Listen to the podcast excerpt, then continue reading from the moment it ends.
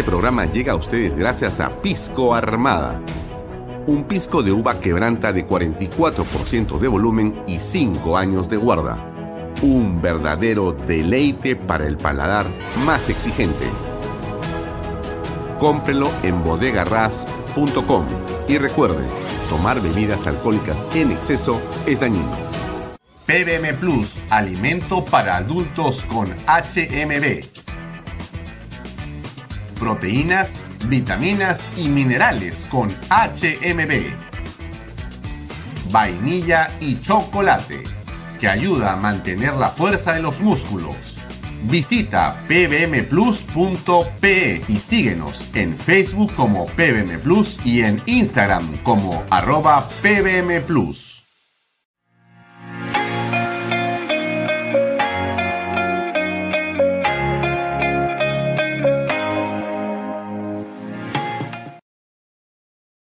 Bienvenido a la familia Sarcleti. Contamos con más de 20 años construyendo momentos especiales en más de 21 establecimientos ubicados en Lima y provincias. Tenemos la variedad de carta más grande para compartir en familia, con amigos o simplemente tomarte un tiempo para ti. ¿Estás listo para vivir la experiencia Sarcleti? Cumple el sueño de tu casa propia en las Lomas de Yura. Paga desde 935 soles mensuales, con todos los servicios agua potable, luz eléctrica, pistas y veredas. Comunícate por WhatsApp con una de nuestras asesoras o visita nuestra página web gprperú.com. Tu familia e inversión cómodas y seguras en las lomas de Yura. Indupark, lotes industriales desde 300 metros cuadrados. Págalos en 6 meses sin intereses. Indupark Crece con los expertos en desarrollo. ¿Qué tal amigos? ¿Cómo están? Muy buenas tardes.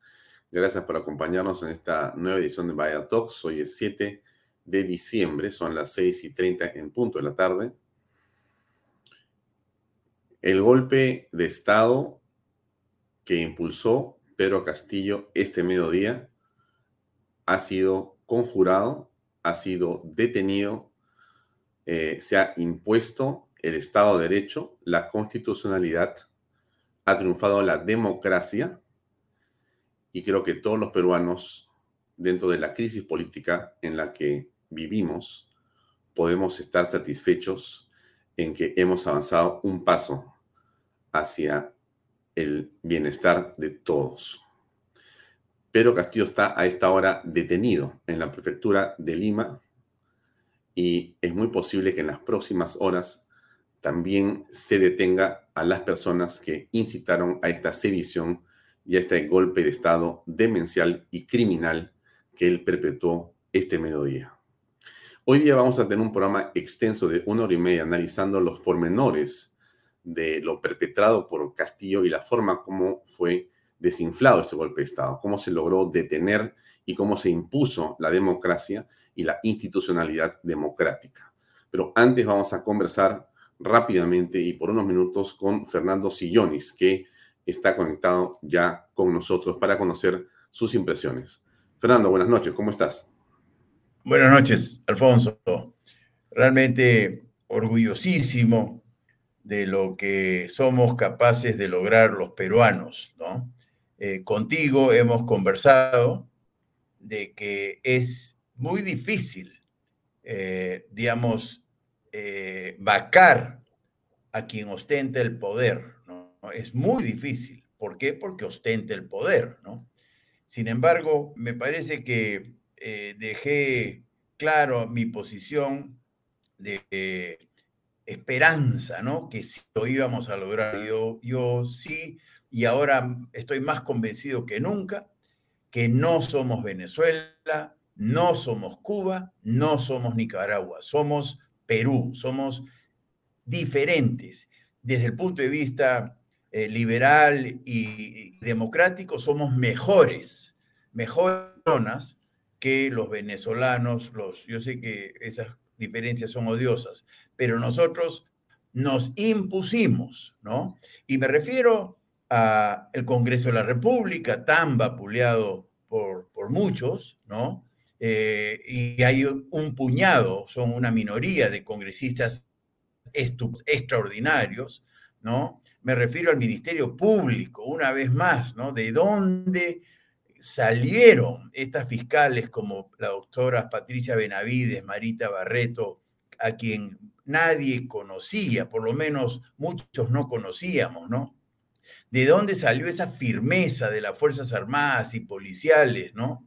Ese, ese coronel Colchado, este, ¿de dónde salieron los periodistas? Y esto es un cumplido a, a Bahía a Canal B, ¿no? Este, y muchos más, muchos periodistas más que se compraron el pleito de la investigación la revelación, el desenmascaramiento de la corrupción del poder, ¿no? No hemos denunciado a cualquier hijo de vecino, ¿no? Este, muy bien, la verdad que muy, muy bien. El Tribunal Constitucional, este, realmente el Perú ha dado un paso gigante hoy día, ¿no? Gigante. Eh, lo que pudo haber ocurrido era eh, imponer la tiranía, ¿no? la tiranía, ¿no? La, lo peor de lo peor, ¿no? Hubiéramos perdido nuestras libertades, nuestra democracia, nuestra dignidad y no pudo el poder con el Perú. Eso es, por eso hay que sentirse muy, muy orgulloso de lo que hemos logrado el día de hoy. Fantástico, fantástico. Repito, de muchísimas instituciones y personas, ¿no? Eh, y, y, quiero agregar eh, a esos que marcharon, yo, modestia aparte, yo me incluyo, y que fuimos tan criticados, ¿no? Por la relativamente poca asistencia, ¿no? Pero a mí me contagiaban esas banderas, esas camisetas rojas y blancas, y, los gritos de eh, fuera, Castillo, fuera, ¿no? Este, gente indignada. Yo sé que éramos pocos, ¿no? Pocos comparados pues con las super manifestaciones de, de noviembre del 2020, me parece, ¿no? Que tumbaron al gobierno de entonces. Gracias a esas marchas tan criticadas, ¿no? Y la persistencia de muchos que fuimos a varias marchas, este, gracias también a todos ellos, ¿no? Porque todo esto ha sumado para que eh, no se perpetre el crimen, ¿no? Del, golpe de Estado, ¿no? Que, que, es mucho más que un golpe, pues, ¿no? Es, es la imposición de una tiranía, ¿no? Eh, hubiera sucedido lo de Venezuela, lo de Cuba y lo de Nicaragua, pero Perú no es pues Venezuela, Cuba y Nicaragua. Por eso, orgullosísimo de mi peruanidad y encantado de tener compatriotas extraordinarios, ¿no? Como los que tenemos. Sí. Fernando, sé que estás ocupado, así que solamente una pregunta más. Dina Boluarte asumió la presidencia de la República. ¿Qué expectativas tienes? Bueno, como siempre, dar el beneficio de la duda, ¿no? Ella se ha generado una muy mala imagen por expresiones que ha tenido muy desacertadas en el pasado, pero todos cometemos errores de ese tipo, ¿no? Yo sí creo que hay que darle esto que ella llama tregua, que no es tregua, ¿no? Es simplemente ver eh, cómo es de verdad, ¿no? Eh, yo sí creo que debe estar arrepentida de, muchas eh, palabras que virtió, en, su en el pasado con respecto, ella, ella también fue muy clasista, muy confrontacional con, entre clases sociales, ¿no? Pero todos cometemos errores y yo creo que eh, tomó una buena decisión en desmarcarse de, del gabinete y, este, y vamos a ver, vamos a apoyarla. Este, hemos aprendido, hemos aprendido a fiscalizar ¿no? a identificar la corrupción. Realmente la prensa está jugando un rol estupendo y con esta fiscalía, con estos congresistas, que no son todos, por supuesto, porque también hay corrupción en todas estas instituciones, yo sí creo que pensar muy seriamente. Además, para bien, ¿no? Yo, yo no entiendo yo a, a la corrupción y a los clientelistas, ¿no? Yo digo, ¿qué cosa creen que va a pasar con ellos mismos, ¿no? Cuando viene un, gobernador regional, eso critico yo tanto a mi sucesor, y pone a sus amigos y destituye a los buenos gerentes públicos, por decir, lo primero, el primero que sufre es él mismo, ¿no? Entonces, yo sí creo que Dina Boluarte debe haber este, observado la situación y, eh, en buenos términos, más le vale rodearse de buena gente, ¿no? Más le vale, porque ahí ya le saldría de nuevo tiro por la culata si es que empieza a poner a militantes de Perú Libre por el solo hecho de ser militantes o, gente corrupta, ¿no? Que es lo que el craso error que cometió Pedro Castillo, ¿no? Así es. Bien, Fernando, no te quito más tiempo, sé que estás en varios temas y ocupado, te agradezco como siempre por habernos acompañado unos segundos. opinión siempre es Adelante, Canal B, Canal B tiene su, tiene su mérito en todo esto, así que sigamos para adelante y gracias por ello. Un fuerte abrazo. Un abrazo, Fernando. Bien, amigos, era Fernando Sillones, nos acompañó unos minutos. Em, miren, muchas cosas que reflexionar. Creo que Fernando nos abre el campo para comentar con ustedes en extenso esta noche eh, este programa. En realidad, tenemos un par de invitados que van a ser breves. Uno ha sido Fernando y el otro es eh, José Luis Silva Martínez, que entrará a las 7 de la noche para conversar por unos 10 minutos. Y después estaremos aquí para conversar con ustedes sobre lo que ha ocurrido creo que hay muchas cosas que reflexionar después de este acontecimiento eh, del día de hoy y creo que es eh, por lo menos la hora de la reflexión. Eh, yo no creo que sea la hora de la felicitación, sino la hora de la reflexión. quizá lo más importante para comenzar sea comprender la naturaleza del peligro o de los enemigos que enfrentamos los peruanos y que nadie en ningún momento piense que es exagerado hablar de mafias que nos han gobernado o nos gobiernan, de hablar de estados o de eh, instituciones eh, delincuenciales que quieren apoderarse del Perú, de su riqueza, de sus gobiernos y de su territorio. Y entonces nos toca reflexionar, amigos reflexionar. Lo que ha pasado el día de hoy ha sido muy importante, pero déjenme hacerle una pequeña análisis de lo ocurrido, porque si no, ¿para qué estamos aquí? Eh, mire, ayer en el programa nosotros conversamos sobre em, el discurso que el presidente dio y hablamos y vimos a una serie de hechos alrededor de lo que estaba tramándose para el día de hoy pero hemos conocido claramente cuáles han sido las últimas horas de Pedro Castillo. Y por eso lo queremos comentar. Eh, ayer Pedro Castillo se reúne con sus abogados eh, por un término de plazo aproximado de seis horas en Palacio de Gobierno.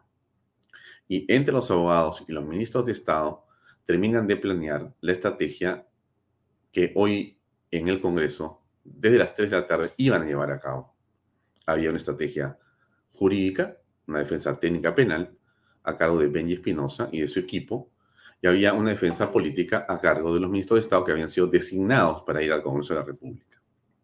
Y en el Congreso se esperaba que estuvieran presentes, que se defendieran y después se pasaría a un debate y a una votación.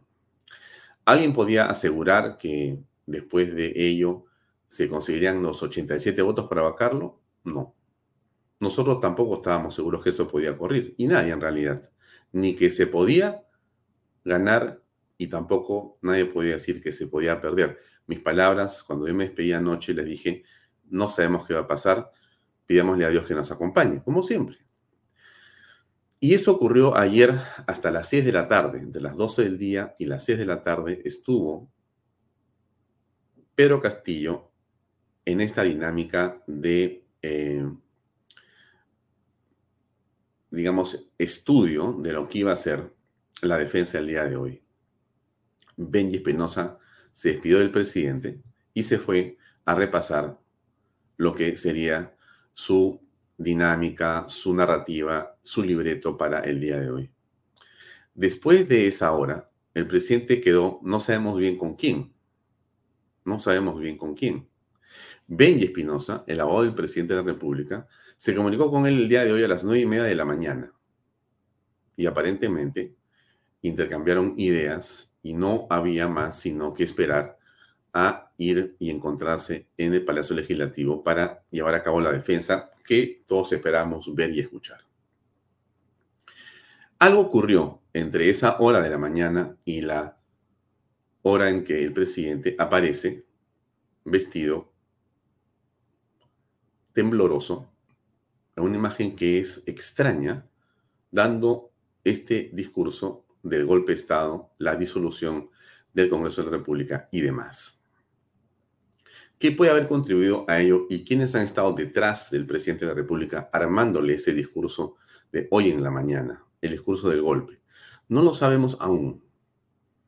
La Fiscalía de la Nación, la policía, el Servicio de Inteligencia tendrán que determinar exactamente, y para eso se van a requerir los audios, los teléfonos celulares, las cámaras de Palacio de Gobierno y demás, que Dina Boluarte tendrá que poner inmediatamente a disposición de esta investigación para saber quiénes han urdido este plan de golpe de Estado en contra de la nación. Esto que se llama sedición, esto lo ha hecho y lo ha ejecutado Pedro Castillo, pero con la colaboración de otras personas. ¿Quiénes han sido? ¿Qué buscaban en el fondo? No es algo menor. La detención, de, la, Castillo es solamente una parte de esto, pero tenemos que profundizar para encontrar a todos los responsables y meterlos presos como corresponde.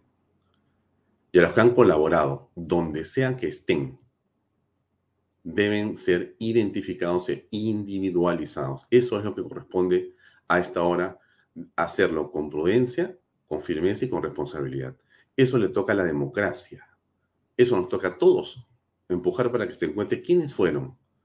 Hemos estado a un tris de irnos por el despeñadero.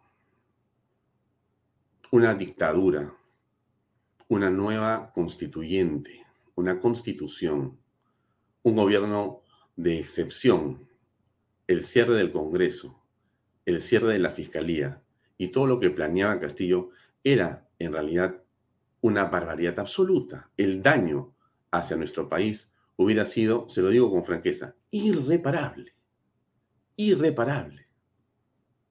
O sea, si a usted le parece que fue malo 17 meses de gobierno de Pedro Castillo, si ese golpe se hubiera consolidado y Castillo fuera el dictador a esta hora, lo que tuviéramos los peruanos en manos, más o menos costaría ya la mitad, o de repente el 10%. Un país en dictadura se devalúa absolutamente, en todo sentido, en el acto. Y nuestras vidas y nuestra libertad quedan absolutamente mediatizadas. Eso es lo que Castillo, criminal, criminalmente, planeó hacernos a todos los peruanos. Ayer, el presidente dio un discurso más bien distinto. Usted se acuerda, ¿no es cierto? Mire. Hermanos y hermanas del Perú, de todas las sangres, muy buenas noches. Este es el discurso de, anoche de Pedro Castillo, un discurso, digamos, muy relajado, muy tranquilo, hecho de una manera que es importante que usted aprecie. Y le quiero pedir un minuto de su atención. Este discurso presidencial está hecho con un teleprompter. Y quiero contarle un poco qué es el teleprompter. El teleprompter que yo no uso permite que una persona como el presidente, que tiene de repente dificultad para hablar, eh, dé la impresión que está hablando de memoria, pero mira la cámara y ahí en una pantalla aparecen las letras y usted lo ve al presidente una vez más leyendo en realidad, pero parece que estuviera hablándole a la pantalla. Mucha gente ya conoce el tema. Disculpe que si usted lo sabe, yo insisto en este detalle que parece tonto, pero déjeme continuar con eh, mi explicación. Usted lo ve al presidente con un papel que está en la mano, que es el impreso de ese documento, de lo que está leyendo, ¿correcto? Pero ¿qué significa esto? ¿Por qué le hago esta eh, pequeña eh, eh, observación? Porque quiero contarle algo más. Cuando usted monta el texto en el teleprompter, hay un pequeño espacio de coordinación, porque usted tiene que tener un técnico o dos técnicos o quizá un poco más de personas para que el documento que está en el papel, ¿no es cierto?, o en la computadora, pasa al teleprompter, se pruebe, se vea la velocidad, se calculen las luces y se pueda tener una grabación más o menos buena como la que usted está viendo acá del presidente o del expresidente Pedro Castillo. ¿Por qué le digo esto? Porque este, que es un discurso tranquilo, si usted recuerda lo que dijo Castillo, que está pagando errores por su inexperiencia. Él decía que cometía errores por su inexperiencia, reconocía algunos problemas, algunas cosas, en fin, estaba medio en tono de victimización, pero diríamos, eh, la impresión que me dio era que iba con un talante más bien de humildad y de tranquilidad, a ver si lograba con eso convencer que no era tan malo como todos pensábamos. Esto fue Castillo ayer. Esto fue Castillo ayer. Pero menos de 24 horas después aparece otro Castillo. Aparece un Castillo absolutamente distinto. De presidente de la República. Ya no es el hombre que tiene un teleprompter, porque no ha habido tiempo de organizarlo. Ya la luz es distinta. Esta luz está improvisada. Tiene a la derecha una serie de documentos que han sido puestos ahí como en desorden. Y como usted lo aprecia, el presidente tiembla. Ha sido y es la vacancia presidencial, la suspensión, la acusación constitucional o la renuncia a cualquier precio el tono de todo lo que dice acá es el otro Castillo. Usted sabe y hemos dicho claramente aquí siempre que habían como dos castillos, uno que por momentos aparecía bueno y otro que después aparecía como violento. Bueno, este es el castillo violento, con unas manos que le tiemblan con el papel. Y comienza su argumentación, comienza su argumentación, hasta que después, como en el minuto más o menos 5 de los 9 que habló, más o menos por acá, toma la decisión. mayor crecimiento económico y el consiguiente desarrollo social. Los adversarios políticos más extremos, en un acto inédito, se unen con el único propósito de hacer fracasar al gobierno para tomar el poder sin haber ganado previamente una elección. Regresamos al mismo argumento que repetían Bermejo, que repetía el abogado que acompaña a Bermejo, que es el señor Noblecilla. Usted escucha ese discurso, que es el discurso repetitivo del congresista Bermejo, del señor Noblecilla y la gente que los acompaña a ellos permanente. Noblecilla ya es, como usted sabe, o era viceministro a esta hora. Esta situación intolerable no puede continuar. Por lo que... No hay teleprompter. Usted se ve, él está leyendo un papel impreso. ¿Por qué le digo atención al reclamo ciudadano. Algo ha ocurrido. Alguien le ha hecho el discurso de madrugada. Son varias páginas. Nueve minutos en lectura a letra grande para que uno no se confunda. Más o menos representan entre cinco y seis páginas cinco y seis páginas de un discurso de cierre del Congreso se construye con cierto tiempo. Esto viene construido ya hace algunas horas o de repente algunos días. Ciudadano, a lo largo y ancho del país, tomamos la decisión de establecer un gobierno de excepción orientado a restablecer el Estado de Derecho y la democracia, a cuyo efecto se dictan las siguientes medidas. Este era Castillo, hoy a las 11 de la mañana y pico. Disolver temporalmente el Congreso de la República e instaurar un gobierno de emergencia excepcional. Convocar en el más breve plazo a elecciones para un nuevo Congreso con facultades constituyentes para elaborar una nueva Constitución en un plazo no mayor de nueve meses. A partir de la fecha y hasta que se instaure el nuevo, el nuevo Congreso de la República, se gobernará mediante decretos ley. Se decreta el toque de queda a nivel nacional a partir del día de hoy, miércoles 7 de diciembre del 2022, desde las 22 horas hasta las 4 horas del día siguiente. Bien, eso fue un golpe de Estado. Si usted tiene menos de 30 años, o si usted tiene de repente 40, no se acuerda cómo son los golpes de Estado. Este es un golpe de Estado de la manera más eh, simple que uno puede definir. Uno, con una diferencia enorme. Este hombre que da el golpe de Estado no tenía apoyo popular, no tenía apoyo en las Fuerzas Armadas y no tenía los ideales o no tenía la narrativa que un golpe de Estado siempre debe enarbolar, porque en el fondo lo que tenía Castillo era una acusación de corrupción que en las últimas horas prácticamente lo había acorralado. Entonces, este golpe de Estado es un manotazo de ahogado de Pedro Castillo. Es un manotazo de ahogado que termina en una reacción que se sucede inmediatamente a lo dicho por el presidente de la República, en ese momento todavía Pedro Castillo, porque reacciona en el acto prácticamente. ¿Quién?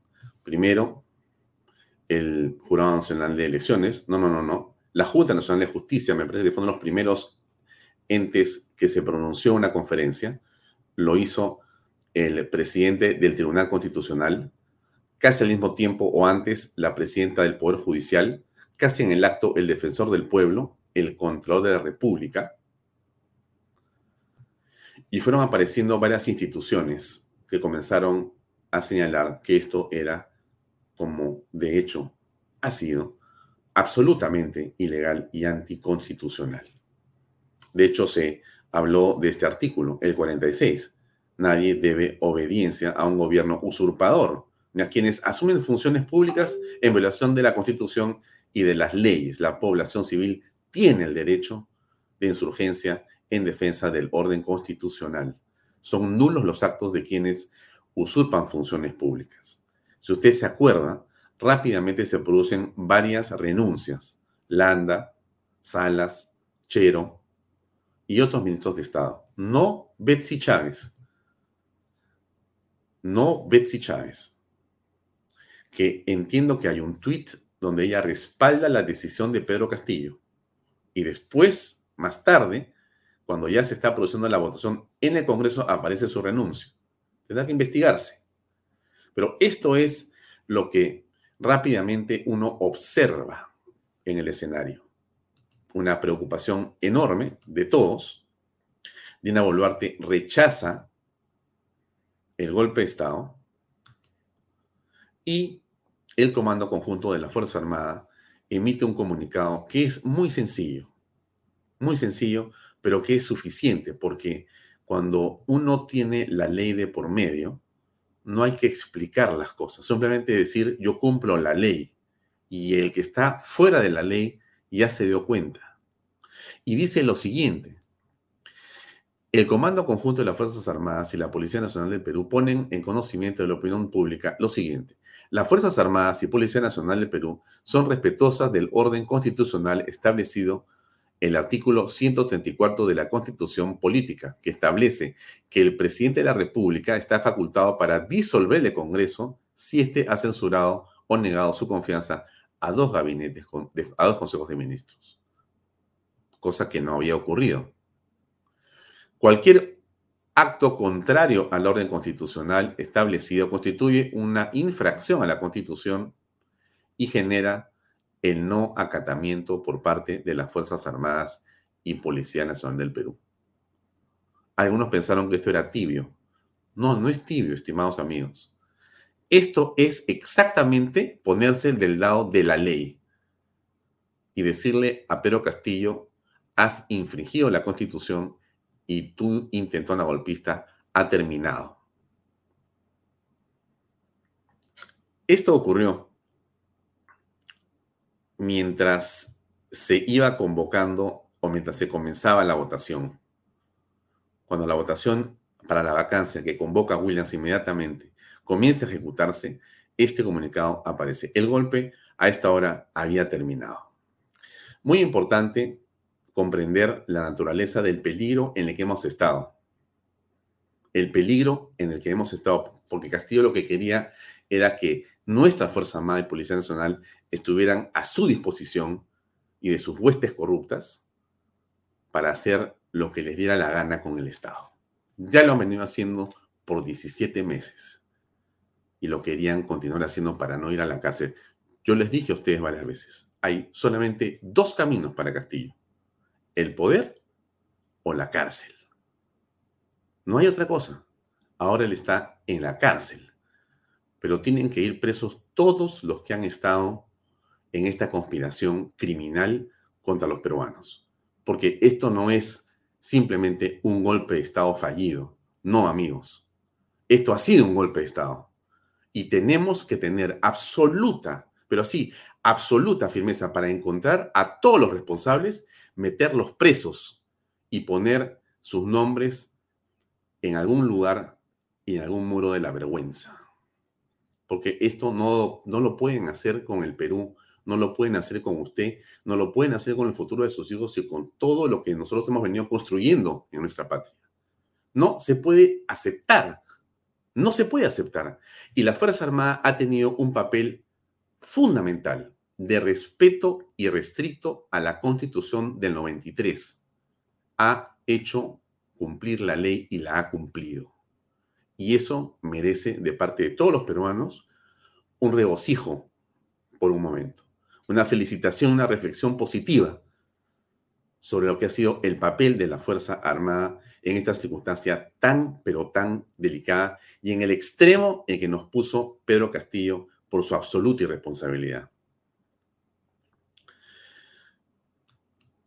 Esa es la fotografía de Pedro Castillo, con la fiscal de la, de la Nación a la derecha y el juez, el fiscal que le está leyendo eh, básicamente el delito de desedición en el que él ha incurrido. No sé si lo acompaña el señor eh, Aníbal Torres como abogado o como imputado. A esta hora todavía no lo sé, ya lo sabremos. Pero lo que sí quiero decirles es que esta es una fotografía que tiene tanta importancia como esta otra. Porque en esta fotografía usted reconoce al señor Colchado. señor Colchado que ha tenido o tiene eh, para muchos una recordación infausta por la manera como eh, actuó en relación a ciertas detenciones en la época del gobierno de Vizcarra tenemos que reconocer que en esta oportunidad y durante la em, em, ejecutoria de la doctora Patricia Benavides ha actuado de una manera pertinaz buscando a los delincuentes. Aquí está Colchado, que había sido eh, tratado de, este, inclusive, eh, destituir o sacar del cargo por Pedro Castillo. Quiero contarles más de esto, pero antes permítanme eh, conversar con mi siguiente invitado, que es eh, José Luis Silva Martinot, que es un empresario, que es un político y que quisiera tener su opinión breve, porque sé que está ocupado, unos minutos nada más, sobre lo que opina de lo que ha ocurrido el día de hoy. Vamos a conversar con José Luis, que está conectado con nosotros. José Luis, ¿cómo estás? Buenas noches. Muy buenas noches, Alfonso. Qué gusto de compartir contigo la alegría que en el Perú de alguna manera estamos recuperando la esperanza de que nuestro país puede tener un destino mejor. Qué bien, José Luis. Eh, ¿Cuál ha sido tu impresión del golpe de Pedro Castillo y la final eh, solución que ha tenido el día de hoy? Bueno, yo no sé, la verdad es que ya analizando las cosas de manera retrospectiva, yo no sé si ha sido un golpe o la primera autovacancia en la historia. Eh, porque la verdad es que si Dios le hubiera dado un gramo más de cerebro al señor Pedro Castillo, este, la situación sería otra. Eh, nunca me puedo, me pude haber imaginado que alguien que no tenía el respaldo del Congreso, no tenía el respaldo de la población, no tenía el respaldo de las fuerzas militares, salga a la televisión a decir cierro todas las instituciones y pretender que iba a lograr su objetivo. No sé quién lo asesoró, pero creo que hay que agradecerle porque eh, gracias a semejante error, por no decir semejante idiotez, eh, hoy día podemos decir que ya Castillo pasó a la historia y, pasó a la parte negra de la historia de nuestro país. Mm. Eh, justamente comentaba eh, Benji Espinosa, su abogado que renunció a los minutos, renunció a hacer su defensa a los minutos de conocer la decisión del golpe de Estado. Comentaba Benji en otro medio que eh, no entiende lo que hizo Pedro Castillo, porque ellos tenían un alegato para la defensa técnica penal en el Congreso de la República. Y Benji creía inclusive que podían salir airosos para no eh, ser vacado el presidente. Iban a haber votos en contra, pero no iban a alcanzar los 87. Por lo tanto, esta es una eh, solución o una, este, digamos, actitud o acción del presidente en ese momento Castillo que no se entendió, no se entiende. Pero yo te pregunto si tú crees que lo dicho por José Fernández de la Torre, que es el exdirector de la Dirección de Inteligencia Nacional, y lo dicho por eh, Salatiel Marrufo en las últimas horas terminó acorralando a Pedro Castillo y esto fue su autovacancia. Totalmente. Eh, yo creo que todo lo que ha acontecido en, los últimos, en las últimas 48 horas, de alguna manera lo puso muy nervioso y precipitó la decisión que tomó el día de hoy por la mañana, que no sabemos a ciencia cierta quienes sabían de lo que iba a decir el presidente en ese discurso. Tengamos en cuenta que hay muchos ministros que no han renunciado. Tengamos en cuenta que hay congresistas que con su voto ha quedado claro de qué lado están, si están de la, eh, a favor o en contra de la democracia. Y acabo de ver que en la puerta de la prefectura está la congresista y ex ministra eh, Portalatino, y así hay una serie de congresistas que están hoy día en estos momentos en la prefectura y creo que tenemos todos los peruanos que exigir a la presidente Dina Boluarte y a los congresistas que se empiece un trabajo real de limpieza. Limpieza, empecemos por el Congreso, por votar a todos los niños eh, y tener gente decente en el Congreso, exigirle a Dina Boluarte que los ministras, ministros y ministras que escoja sean personas decentes y capaces, que no se escojan en función a parentescos, amigazgos, sino en función al nivel profesional, que se retire a todas las personas vinculadas al Movadef, de las prefecturas y de cualquier instancia dentro de lo que es el Ministerio de Educación, porque ha sido copado por gente del Movadef.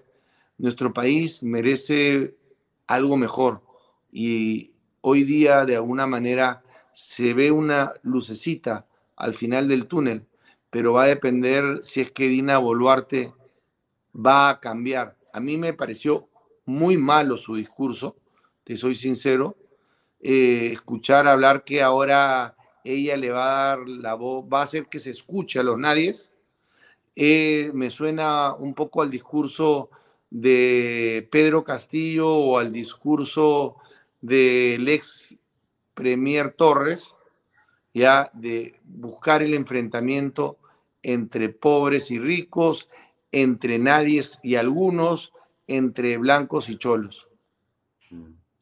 Ahora, eh, entonces, para ir cerrando, porque sé que estás ocupado y que no quiero tomar mucho tiempo eh, esta noche, eh, ¿qué perspectiva le ves al gabinete que debería de plantear Dina Boluarte? ¿Cómo debería hacerlo para tratar de subsanar ese primer sentimiento que tú percibes, que comparto contigo plenamente, y las expectativas que tiene una amplia mayoría de la población en que el gobierno funcione para que nos deje trabajar y nos deje invertir y dejar crear riqueza para todos los peruanos. ¿Qué piensas en función de eso que debería ser Dina Boluarte?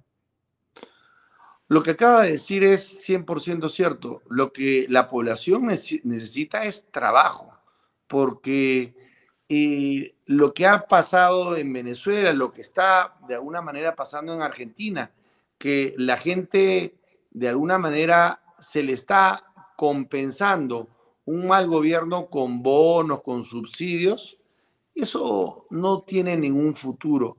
Los países que han logrado de alguna manera una mejor calidad de vida para sus conciudadanos es generando trabajo.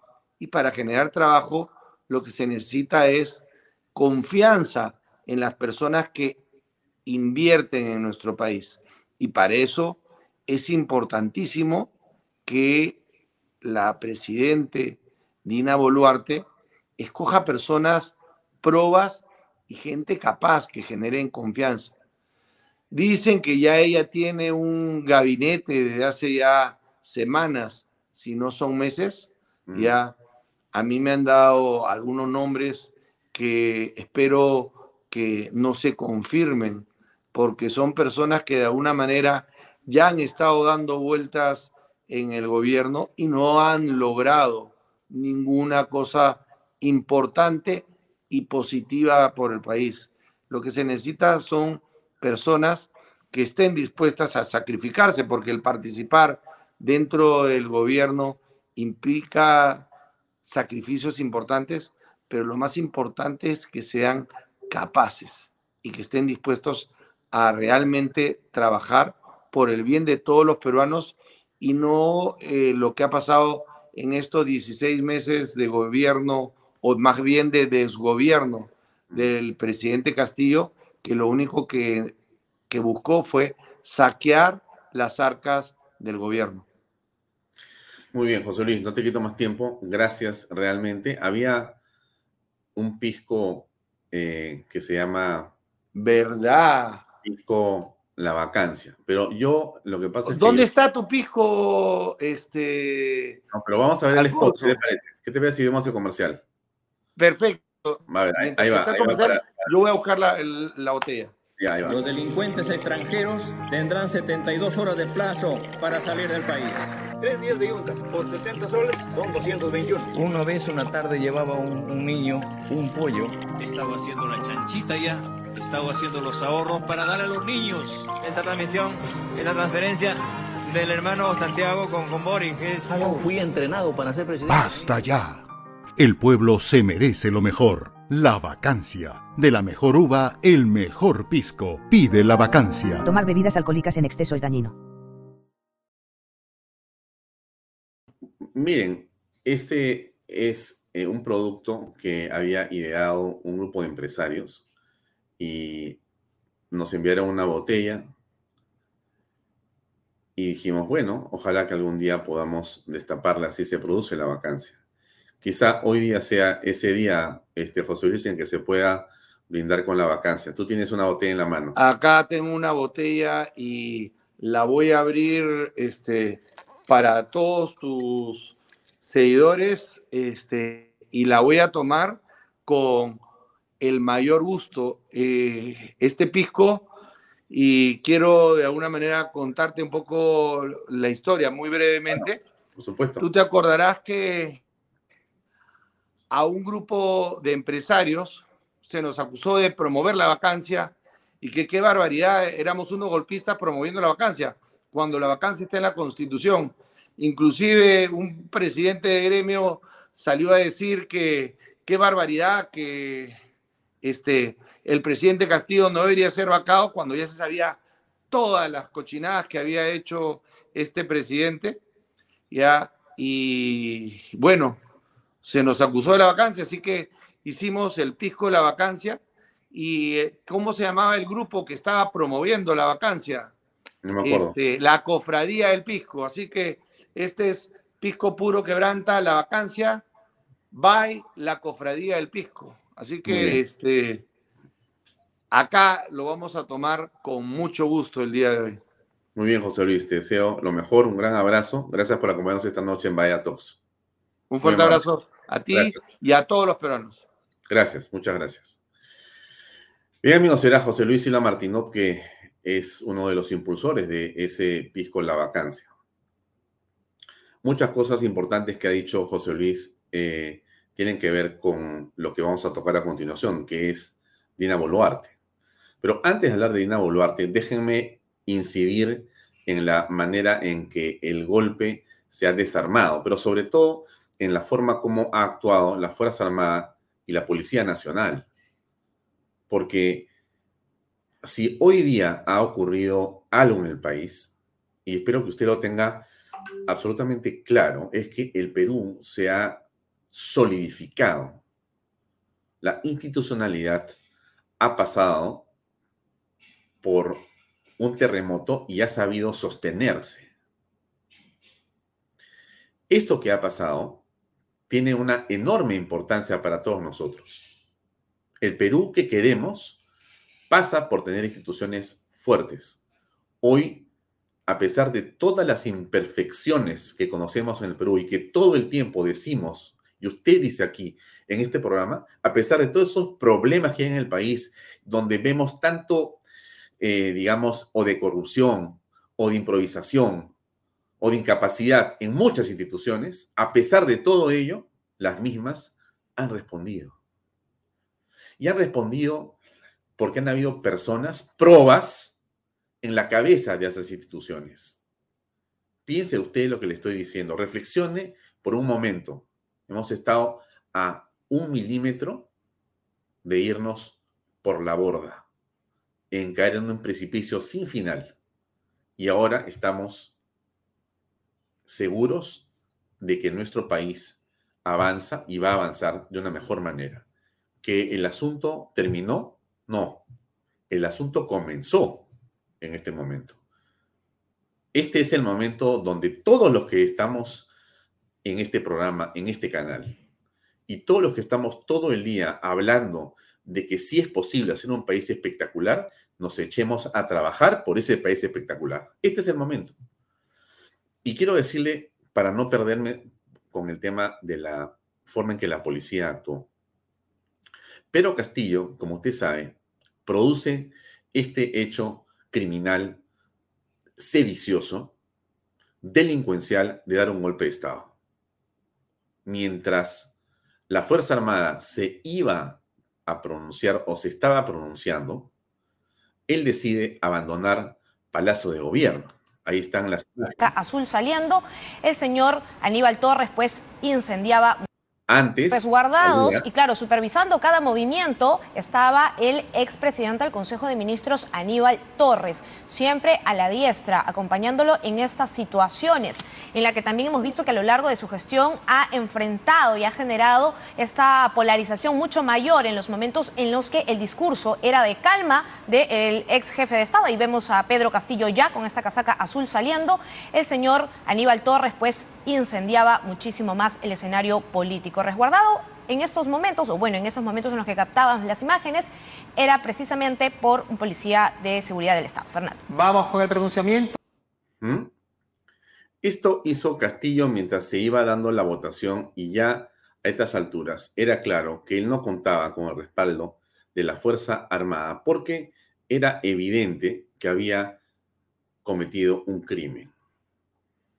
Pero Castillo se había autovacado, como dice José Luis Silva Martinot. Pero Castillo había tratado de mantener el poder para no ir a la cárcel, pero estaba descendiendo los escalones del poder para ingresar a la cárcel, que es donde debe quedarse muchos años. Yo sí creo que él debe quedarse, él y todos los responsables que han estado detrás de este golpe de Estado tienen que estar y quedarse en la cárcel muchos años. Esto no es ser ni malo ni bueno. Esto es lo que nos merecemos los peruanos. No podemos aceptar que alguien intente destruir el país, destruir la patria, afectar el Estado y nosotros quedarnos, ¿qué? ¿En silencio? Callados, sin reaccionar, sin pedir que la justicia haga lo que tiene que hacer. Si hay algo que tiene que hacer la fiscal de la nación en este momento es mañana mismo o ahora dar un discurso a la nación, un mensaje a la nación para contar qué ha ocurrido. Porque tenemos que saber quiénes han estado detrás. Y si para algo sirve el señor Colchado, es para detener a todas esas personas que han estado metidas en este intento de destruir el país. No puede ocurrir que entre un gobierno. No puede ocurrir para nada que se pasen las páginas, ni que haya una eh, situación de simplemente olvidemos todo. No olvidamos nada. absolutamente nada. Aquí vamos a acordarnos de todos esos discursos golpistas, de todos esos asesores, de todos esos medios de comunicación, de todos esos congresistas, operadores y políticos y empresarios que han traicionado al país para juntarse con Pedro Castillo y su corrupción. Yo creo que eso es inaceptable y, el país va a ser mejor va a ser mejor, pero tenemos que exigir eso, así como hemos marchado durante semanas o meses, así como eh, eh, Claudia Toro, Lucas Gersi y tanta gente buena, gente que no somos conocidos o que nos hemos encontrado en tantas marchas, José Luis Gil, los partidos políticos tradicionales que han estado tratando de juntar a sus militantes. Todas esas marchas han sido un éxito rotundo. ¿Quiénes criticaban las marchas? ¿Se acuerda usted? ¿Se acuerda usted quiénes criticaron las marchas, ridiculizaron las marchas, boicotearon las marchas? ¿Se acuerda usted quiénes eran los que decían marchetas de derecha, no sirven para nada?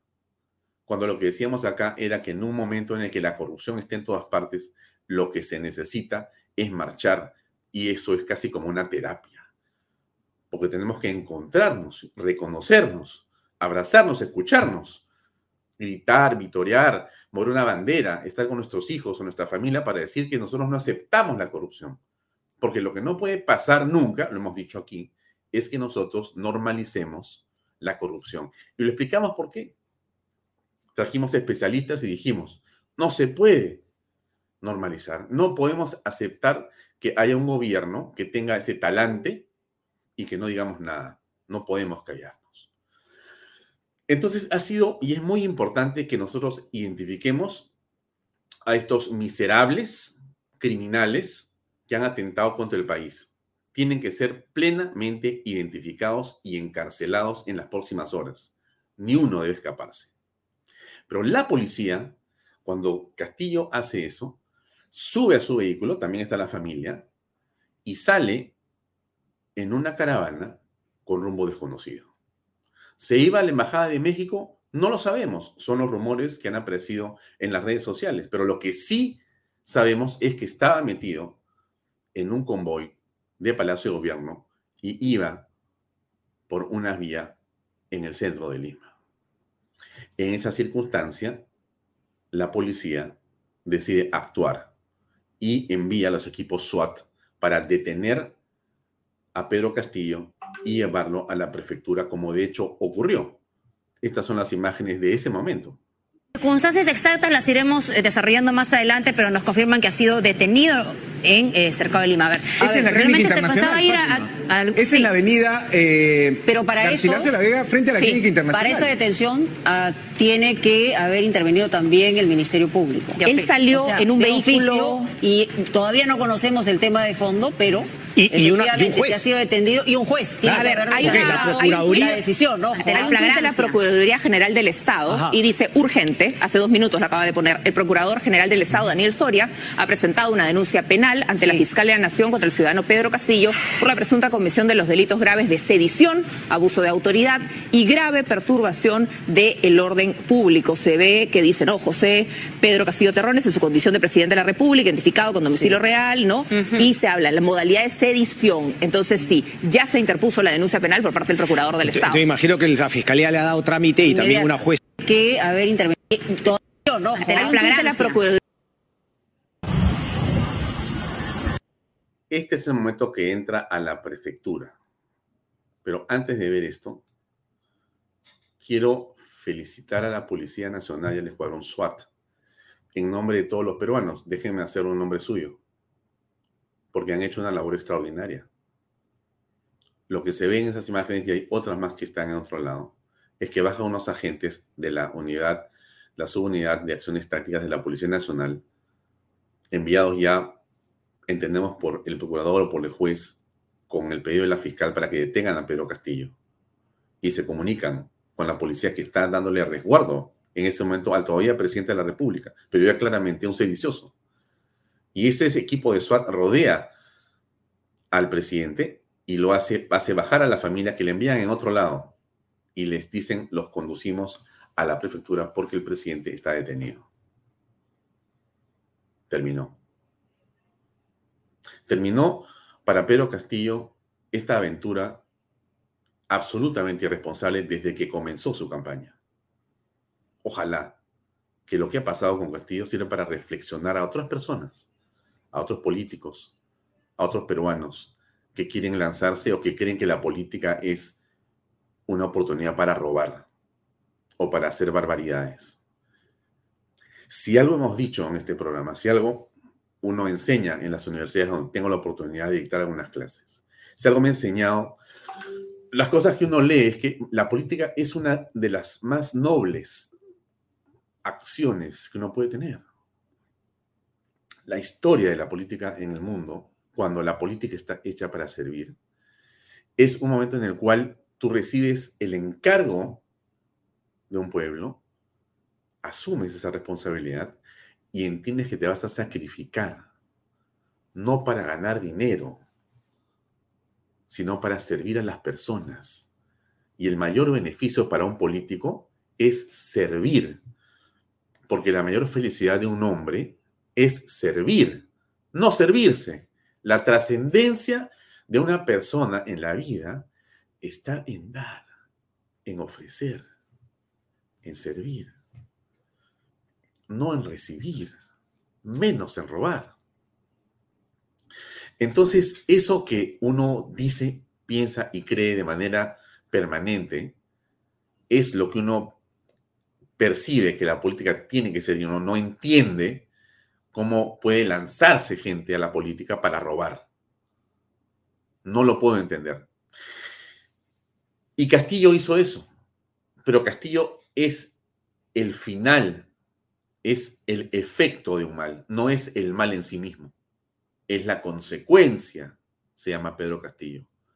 Las razones y las causas están profundamente enquistadas en muchas cosas que nos pasan en el Perú y este golpe de Estado, esta circunstancia en la cual hemos vuelto a la vida democrática cuando podíamos haberla perdido en minutos, tiene que hacernos reflexionar como cuando te pasa algo en la vida y dices casi, casi, casi, y me salvé con las justas, y dices voy a cambiar. Bueno, este es el momento de cambiar.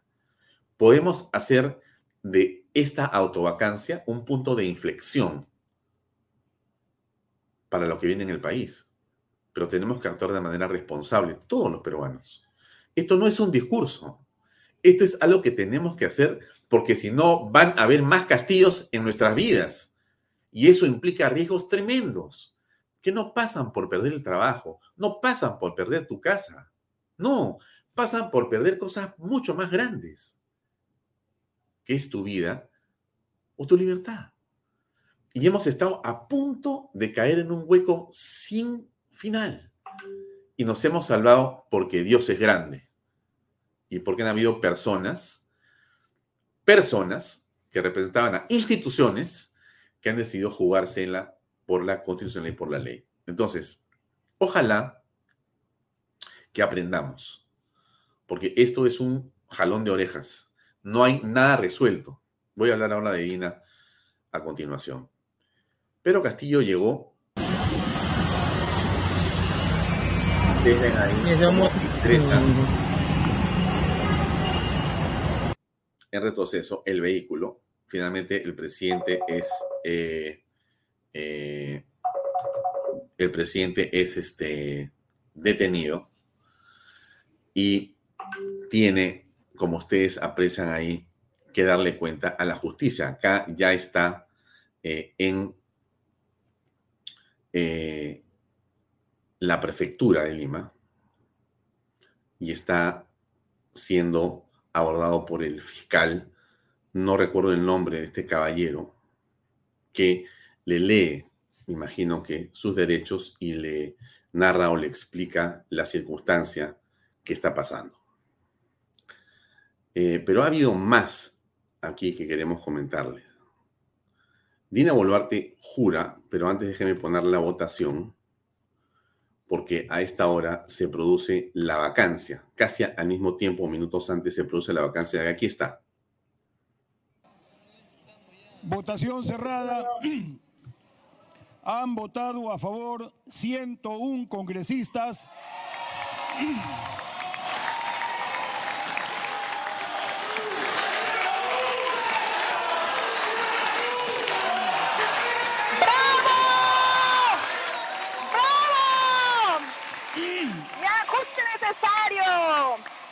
Eso, adelante. ¡Viva la democracia! No más corruptos.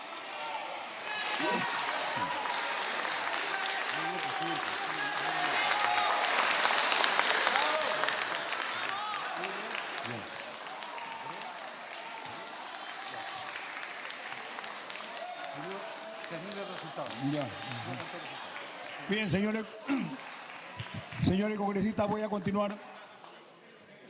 Bien, votos en contra, seis, abstenciones, diez.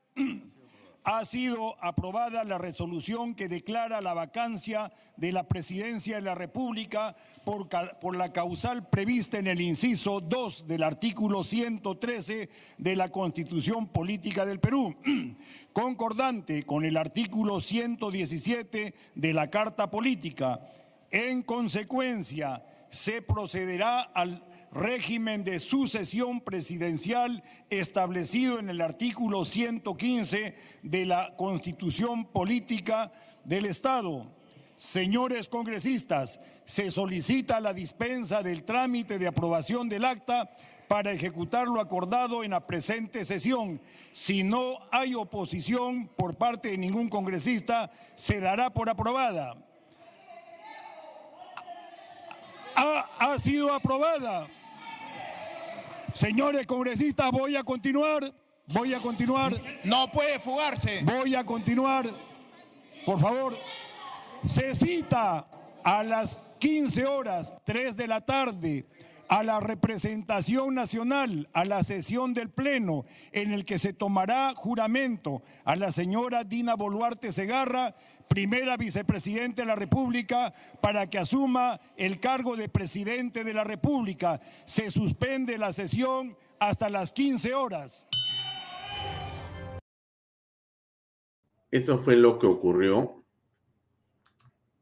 A todos los peruanos, quiero decirles que estamos en este momento acá en el hemiciclo. Estos minutos antes de la votación era ya Norma Yarrow eh, realmente muy preocupada por lo que estaba pasando, pero como siempre muy valiente. La República. No vamos a permitir el golpe de Estado de Pedro Castillo. No vamos a permitir la dictadura en nuestro país. Firmes con nuestras Fuerzas Armadas, con la Policía Nacional. No vas a tomar el país, Pedro Castillo. Desde hoy dejarás de ser presidente. Y fue premonitorio porque eso fue lo que ocurrió. Estas son las imágenes de Pedro Castillo, detenido en la fiscalía, más o menos a las tres y media de la tarde, o cuatro cuando ya había terminado, o estaba por comenzar, mejor dicho, el eh, discurso de la señora Dina Boluarte, de la señora Dina Boluarte. Em, varias impresiones con respecto a lo ocurrido ahí de algunos congresistas que quiero compartir para darles un punto de vista al final. Esta es la del congresista Quiabra, que dijo lo siguiente. Eh, yo sentí cuando asumí como congresista apoyar para superar los dos años que tuvimos detenidos por la pandemia y lo que hubo fue un enfrentamiento y echar la culpa a todo el Congreso. Hemos visto nosotros que la incompetencia y la corrupción no la han podido cubrir. Fíjese cómo el presidente se ha desesperado y se desesperó por lo que dijo el día de ayer el ex jefe de la DINI y el secretario del Ministerio de Vivienda, ¿no? que lo involucraba a él y a su familia. Ojalá pues que pasemos esta página rápido los peruanos para superarla y, que la próxima gestión sea mejor. ¿Cómo ve el accionar de las Fuerzas Armadas? Es, es algo que todos los peruanos debemos resaltar. Quién sabe, los que mejor han aprendido la lección son las Fuerzas Armadas y la Policía Nacional. Hoy día nos han dado una demostración de que esos rápidos y furiosos que pedían que lo saquen al presidente antes de tiempo no juega. Los golpes de Estado ya están borrados de los diccionarios militares. Hoy día ellos han tomado la decisión que todos esperábamos, la decisión en contra de aquel poder del Estado que realiza algo inconstitucional. Y eso nos ha dado una tranquilidad a los peruanos porque inclusive hasta los ciudadanos están en una situación pacífica. Y esto dijo la congresista Alba. Bueno, todos hemos escuchado su discurso, eh, ha pedido eh, unidad ¿no? a todas las fuerzas políticas y al país y creo que en ese aspecto ha empezado bien, porque todos los discursos del presidente, del expresidente Castillo eran llamar al odio, a la violencia, a la desunión, cuando un presidente tenía que siempre tener un discurso de estadista, de, de poner calma a la población y de unir. Esperemos que eso termine acá, porque acá todos somos peruanos. No importa de dónde venimos, de dónde hemos nacido y qué origen racial tienen. Es increíble lo que hemos vivido este año y cuatro meses. Eso se tiene que acabar. Felizmente tampoco tenemos ya a Aníbal Torres. En esta unidad hay la contraparte política que es el Congreso de la República, el equilibrio precisamente de poderes que se busca. ¿Están dispuestos eh, para poder conversar, acercarse al gobierno de Dina Boluarte? Desde el Congreso siempre hemos tratado de tender puentes. Ese tema de que el Congreso obstruccionista ha sido puro cuento chino de Castillo. Siempre hemos dado voto de investidura a los gabinetes. 80 ministros, 5 censuras. ¿Dónde está el obstruccionismo? Esperemos que la presidenta Boluarte haga un gabinete decente, con gente que tenga perfil moral y profesional. Hemos estado un año y cuatro meses con gente que no ha hecho nada. El país está paralizado. Todos los peruanos necesitan que sus ministros trabajen, que su ejecutivo haga algo. Esa es la realidad. De parte del Congreso, nosotros siempre hemos estado trabajando, aprobando proyectos de ley para la población. Y ese discurso de que no hacíamos nada era el discurso de ellos. Así que esperemos que eso cambie. Sí, justamente ese era eh, el discurso de ellos. Y finalmente se produjo la juramentación de Dina Boluarte, el discurso de Dina Boluarte, su presencia en Palacio de Gobierno. Y ahora tenemos a Dina Boluarte como presidenta o presidente del Perú. Muy bien. ¿Qué queda por delante? ¿Cuáles son los siguientes pasos? Es una pregunta que muchas personas me han hecho y me han escrito, me han dicho qué cosa va a pasar. Les voy a decir lo que creo que va a pasar, lo que creo que debería ocurrir en el país. La señora Boluarte tiene serias acusaciones. Voy a comenzar por la primera, menos importante o más importante, depende de cómo usted quiera verla, porque todas son de una extrema gravedad. O sea, el actual presidente del Perú, Dina Boluarte, Dina Ercila Boluarte, está bien complicada penalmente. Digamos que para comenzar, si usted quiere, vamos a verlo así, de los 17 meses, 16 meses de uno de los gobiernos. No, no, no, no, perdón. El gobierno más incapaz y más corrupto en la historia del Perú, de esos 17 meses, 16 han tenido a Dina Boluarte en el gabinete. Entonces, todos tenemos el derecho de preguntarnos, ¿cómo? ¿No viste? ¿No oíste? ¿No te diste cuenta? O sea, delante tuyo pasaron todos y siguieron de largo y tú miraste para arriba cuando había una corrupción rampante por todos lados de ese gobierno y no te preguntabas qué hacía General Alvarado, qué hacía Silva, qué hacía Pacheco, qué pasaba con la, con la esposa, qué pasaba con los sobrinos, qué pasaba en Zarratea. ¿Nunca se preguntó Dina Boluarte eso? Yo me pregunto, porque claro, tenemos que extender, no sé si se llama rama de olivo. No sé si lo que tenemos que extender los peruanos a estas alturas es un cheque en blanco. Yo no sé si lo que tenemos que hacer los peruanos en este momento es decir, bueno, vamos a comenzar de cero. Yo no comienzo de cero. Disculpen ustedes. Yo voy a hacer el aguafiestas, pero yo no comienzo de cero. No me parece ni justo ni correcto ni conveniente para el país. Aquí no hay que comenzar de cero. Comenzamos por eso que puede ser lo más o lo menos preocupante de Dina Boluarte. Es decir, la manera como esta señora, este personaje de la política, esta vicepresidenta, ministra de Estado, ha estado dentro del gobierno durante el 95% del mismo y no dijo nada sobre todas las barbaridades y latrocinos que hemos visto. Y ahora cruza la puerta y de repente aparece vestida de amarillo para que todos la aplaudamos y le rindamos pleitesía. No creo. No creo.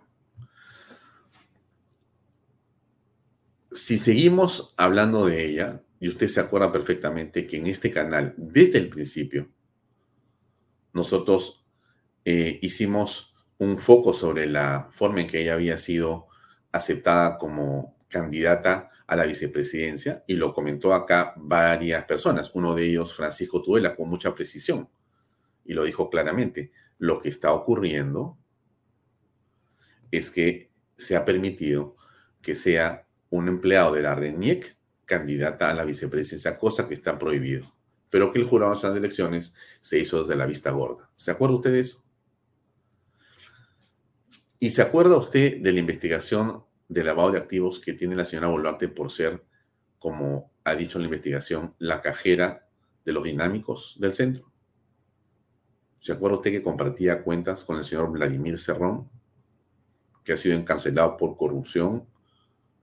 ¿Se acuerda usted de eso? Y se acuerda del último capítulo, que su, digamos, admirador, el congresista eh, Raimundo hizo un informe donde dijo que no había ningún problema con que ella fuera presidenta del club Apurímac mientras era ministra de Estado, cosa que está absolutamente prohibida y que no ha terminado. simplemente no se ha votado lo suficiente en esa subcomisión, pero pasa igual y va a continuar en el debate. Con esto, con esto, ¿qué le quiero decir? Oye, pero déjala tranquila. Yo no tengo que dejar ni tranquila ni molestar a nadie, porque finalmente, mire, yo tengo una opinión que no tiene ningún valor, más que, o en todo caso, mi opinión es tan válida como la suya, amigo. No somos más que eso, personas que opinamos. Y uno tiene la libertad en este país que defendemos de los delincuentes como el señor Pedro Castillo y sus huestes, porque defendemos el, país, así como usted lo ha defendido en las marchas, todo lo que hemos salido a marchar y todo lo que hemos estado en esta batalla para que no pase algo peor en el país, tenemos el simple derecho de ser ciudadanos del Perú y preguntarnos a la autoridad, oye, dime, ¿qué estás haciendo? Ah? ¿Quién eres tú realmente? Ahora bien, la señora Tina Ercila Boluarte ha sido elegida para ser presidenta del Perú. Yo no sé si ella va a convocar elecciones. No sé todavía, porque no sabemos qué va a hacer. Lo que sí me queda claro es que no tiene en su cabeza ningún plan de gobierno, ni nada. Porque si la juzgo por su discurso de hoy día, es decir, si la juzgo por el discurso de esta noche o de esta tarde, realmente me pongo a llorar.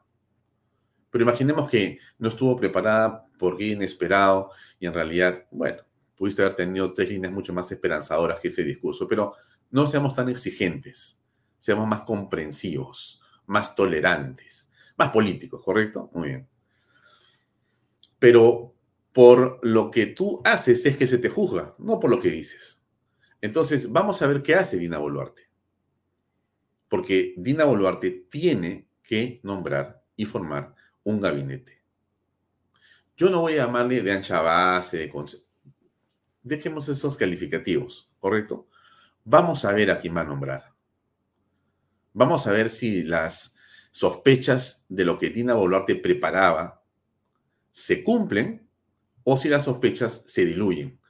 Y ella, ahora que ya es presidente del Perú, decide hacer las cosas medianamente bien. Medianamente bien. ¿Y por qué le digo esto? Porque los peruanos estamos cansados de la incompetencia de los políticos, cansados, agotados, hartos. Como usted, yo también estoy cansado de pagar impuestos y no recibir lo que corresponde. O sea, no tengo servicios, no tengo justicia, no tengo educación, no tengo salud, tengo corrupción y tengo inclusive un grupo de empresarios que son mercantilistas y que el Estado lo permite. Ese tipo de país yo no lo quiero. Y yo estoy seguro que usted tampoco lo quiere. Todos queremos algo bastante más simple. Y la pregunta es si la señora Boluarte va a poder hacer eso o no. Si la señora Boluarte va a poder llevar un país tan sencillo como llevar el Perú, porque si hay una patria fácil es esta, por favor. ¿ah? O sea, aquí lo que el Perú necesita es que te dejen trabajar, que el Estado no te ponga trabas, que evites la burocracia que es corrupción, que reduzcas los ministerios, que crees burocracia sana y buena, más maestros, más policías, más jueces, más bomberos, etc. O sea, burocracia buena. Y eso es algo que la lógica te dice y que tengas en tu cabeza una idea de un Estado que sea impulsor de la inversión privada, impulsión, impulsor de los emprendimientos, protector de la familia y la vida, y que permita que todos vivamos más o menos en paz. Esto que yo le digo no es una plataforma política. Esto es el sentido común de cualquier taxista en Lima o en el Perú. Donde sea que usted tome un taxi y le pregunta, ¿qué quieres, hermano? Al taxista, le va a decir lo mismo que le estoy diciendo yo. No no hay que ir a la universidad para tener esto, para estudiar, para entender esto, para hacerlo. Hay que simplemente comprender lo que pasa en el país hace tiempo. Entonces, menos populismo, menos caviarismo y más eficiencia. Cuánto sea la vida política de la señora Boluarte, miren, yo pienso lo siguiente, es imposible predecirlo la señora Boluarte puede durar un mes, dos meses o puede terminar hasta el 26. ¿Y sabe por qué le digo? Porque si hay un puesto en el Perú que ha quedado demostrado que no tiene ninguna estabilidad laboral, es la presidencia de la República. Y espero que ella lo entienda. Porque si va a ocurrirle lo que le ocurre a todos los presidentes, que creen que lo que importa es subirse a un carro presidencial, tener motos, entrar a Palacio y considerar o equivocadamente pensar que cuando entras a Palacio, ese palacio es de un rey y tú eres el rey, entonces te quedan pocas horas, Dina Boluarte. Lo digo en verdad.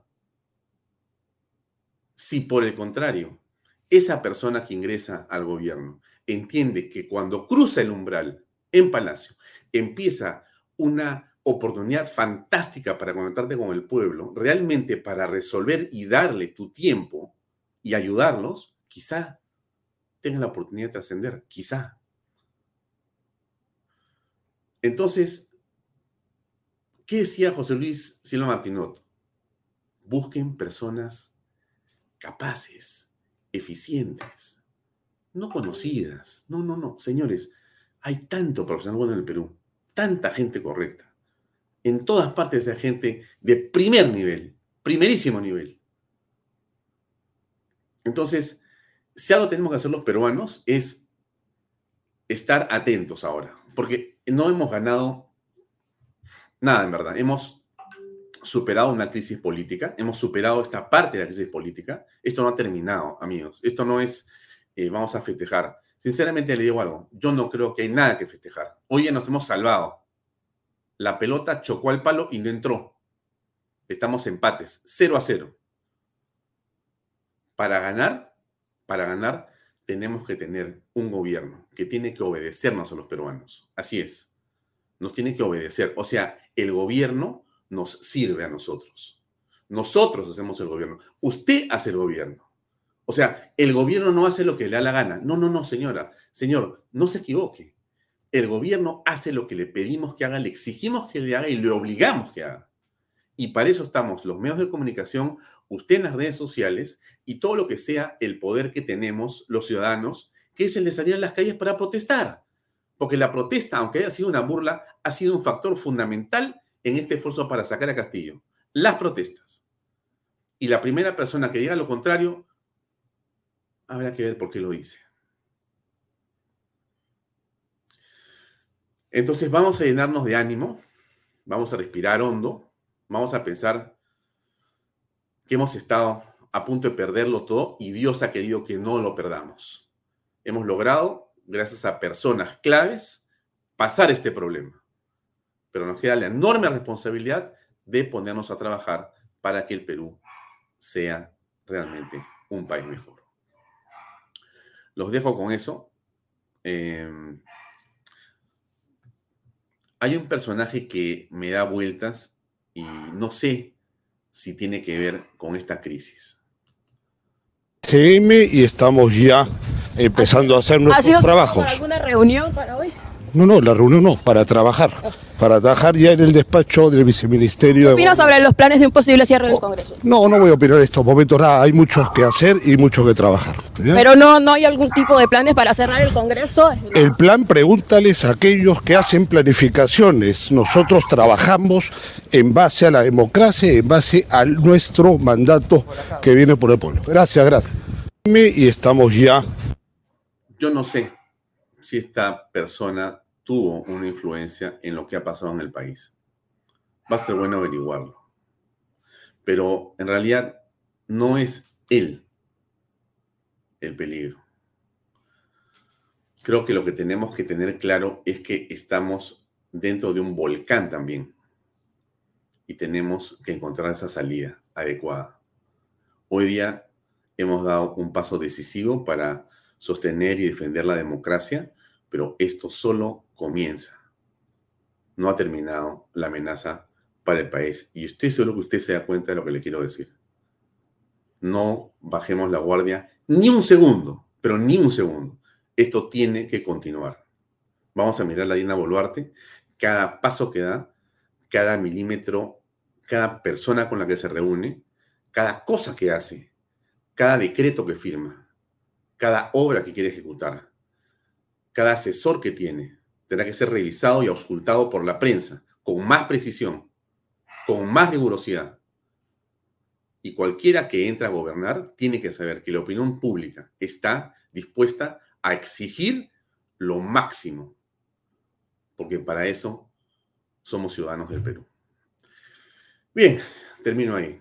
Nos quedan 10 minutos más, pero ha sido un día largo. Yo comencé hoy día a las 9 de la mañana, así que me despido hasta el día lunes a las 6 y media de la tarde. Mañana es feriado, vamos a descansar mañana y el viernes.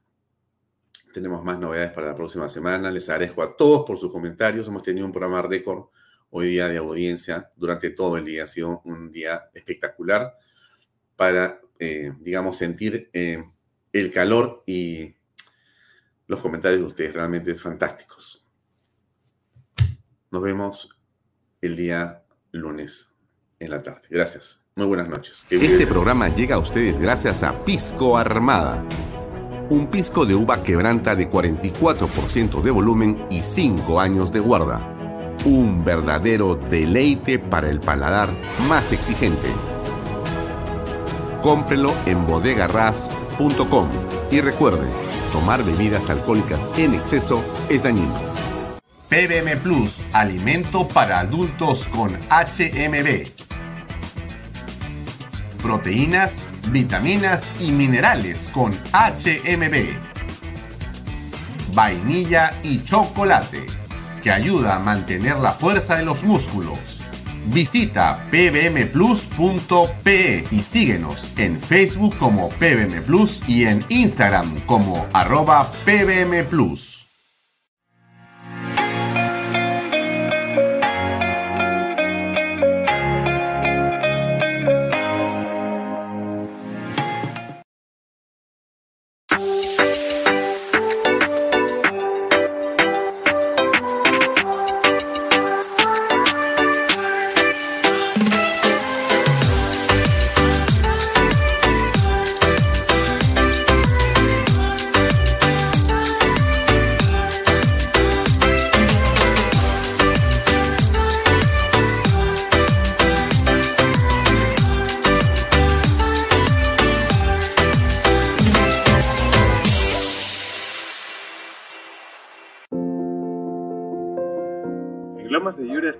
Contentos de haber cumplido con el sueño de muchas familias peruanas, por lo siguiente. Porque nuestros hijos tienen zonas seguras de esparcimiento y recreación. Porque gracias a los bonos de techo propio y nuevo crédito Mi Vivienda pagamos cuotas más bajas que las de un alquiler. Porque gracias al convenio con Fomipol tenemos la tasa más baja a nivel nacional.